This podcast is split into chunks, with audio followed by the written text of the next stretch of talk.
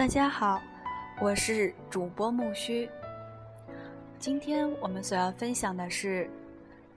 中国文化读本，由叶朗、朱良志所写。感谢你的收听。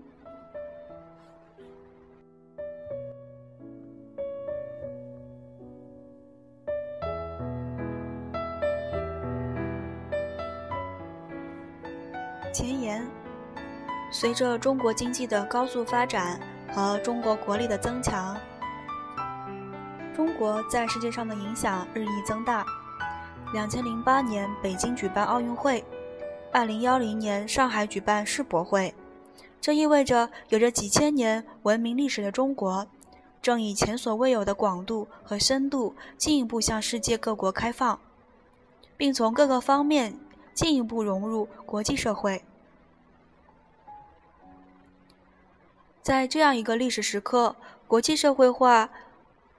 比过去任何时候都更加关关注中国。各国人朋友都迫切希望对中国文化有一种比过去更真实、更生动、更深入的认识。在这样一个历史的时刻，我们中国人应该有一种文化的自觉。因而也迫切需要对自己的文化有一种比过去更全面、更生动、更深入的认识。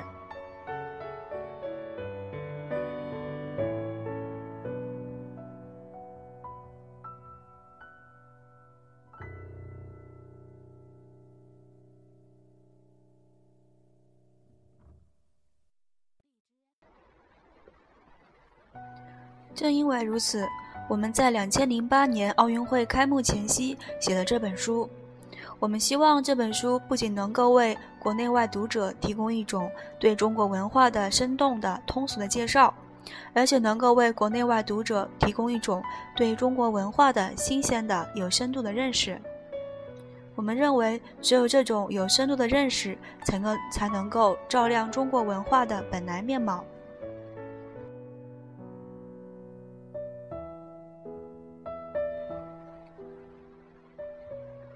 出于这个目的，我们这本书抛弃了过去常见的面面俱到的写法。那种写法，往往把中国文化读物写成一本浓缩的文化史、哲学史、艺术史等等，或者写成一本浓缩的中国文化词典，罗列一大堆条目，每个条目只能很简单、很抽象地说几句。那样的介绍不可能被读者对。不可能使读者对中国文化有生动的具体的认识，更不可能使读者真切地体会到中国文化的内在精神。我们采取了一种新的写法，就是抓住中国文化中一些最有特色的内容和亮点，尽量用典型的事例和材料进行比较具体和深入的介绍。在介绍知识的同时，力求讲出中国文化的精神，讲出中国文化的内在意味，讲出中国文化的核心价值。我们特别注意到，要阐明中国文化中体现人类普遍价值和现代意蕴的内容。这些内容不仅是中华民族的宝贵精神财富，也是全人类共同的精神资源。同时，我们还特别注意到要展示中国人的心灵世界和文化性格，尤其是力图展示普通老百姓的生活态度和生命情调，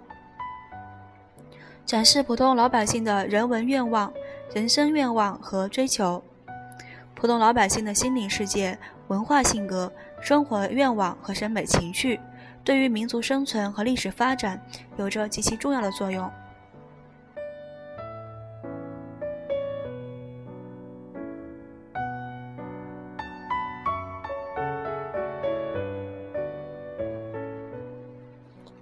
我们希望这样写出的读物，读者在获得中国文化的具体认识的同时，可以感受到中国文化的内在精神，感受到中华民族的伟大的生命力和创造力，感受到中国人的活生生的性格、灵魂和情趣，禅宗的思想和中医的理论，以及太极拳、围棋等体育活动，可以看到中国人不仅有发明创造的才能，而且有一种顺应自然、追求人与自然和谐的人生智慧。我们从兵学经典《孙子孙孙子兵法》中发出的圣战的警告，从郑和船队七下西洋所遵循的共享太平的外交方针，以及中国人延续两千多年时间修建万里长城，可以看到中国人对和平生活的永恒的诉求。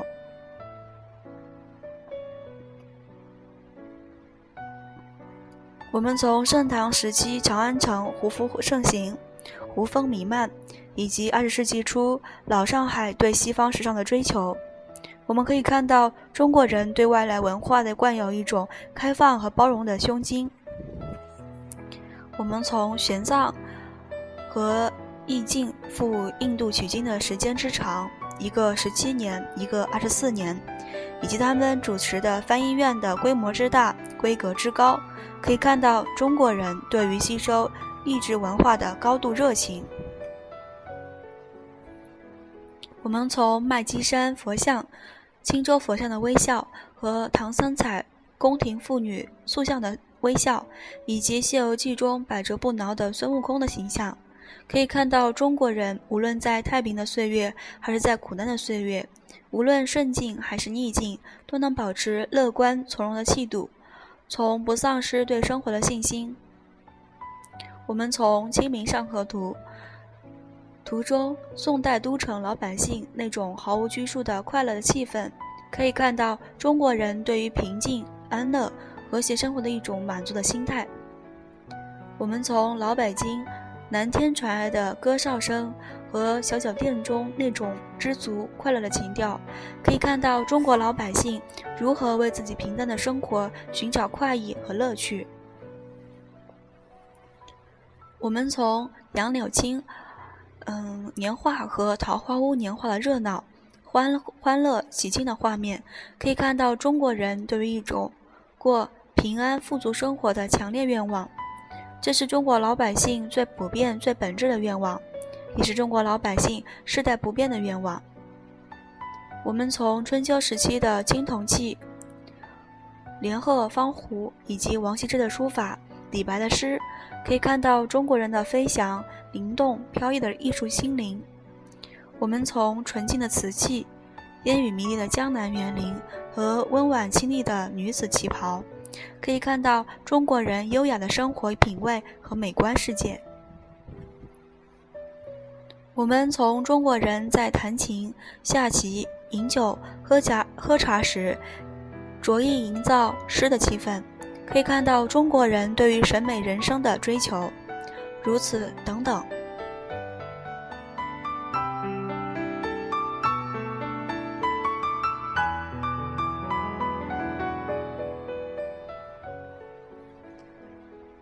总之，我们希望读者通过这本书，不仅仅获得中国文化的一些表面的知识，而且能够进入中国文化的深层，进入中国人的心灵世界。能够把握中国文化内在的精神和核心价值，获得一种对于中国文化的有深度的认识。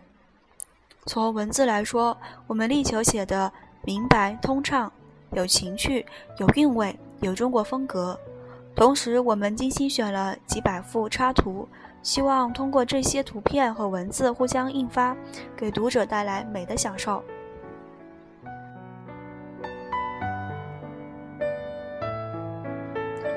中国文化读本，今天就分享到这儿啦。如果你欣赏这个的话，欢迎关注我的微信公众号“木须会”。感谢你的收听，我是主播木须，我们下期再见，拜拜。